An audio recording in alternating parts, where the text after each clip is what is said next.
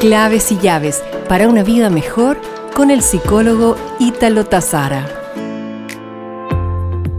Frente a una situación problemática, ¿actúas con reacción o con creación? Estas son dos palabras y acciones que se escriben muy igual, con un solo cambio de R a C, pero con significados bastante distintos en el diario vivir.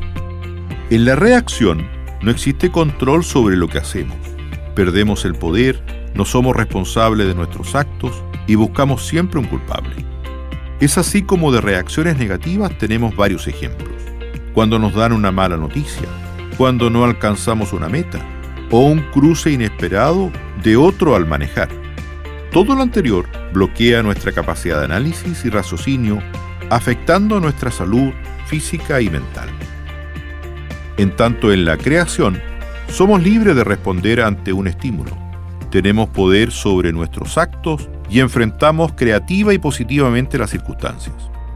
En ella, podemos adoptar la posición de observador, tratando de tomar distancia del problema con el fin de encontrar la mejor solución sin afectar a nadie. A su vez, cuestiona supuestos o pensamientos negativos que te surjan los cuales son muchas veces equivocados y egoístas.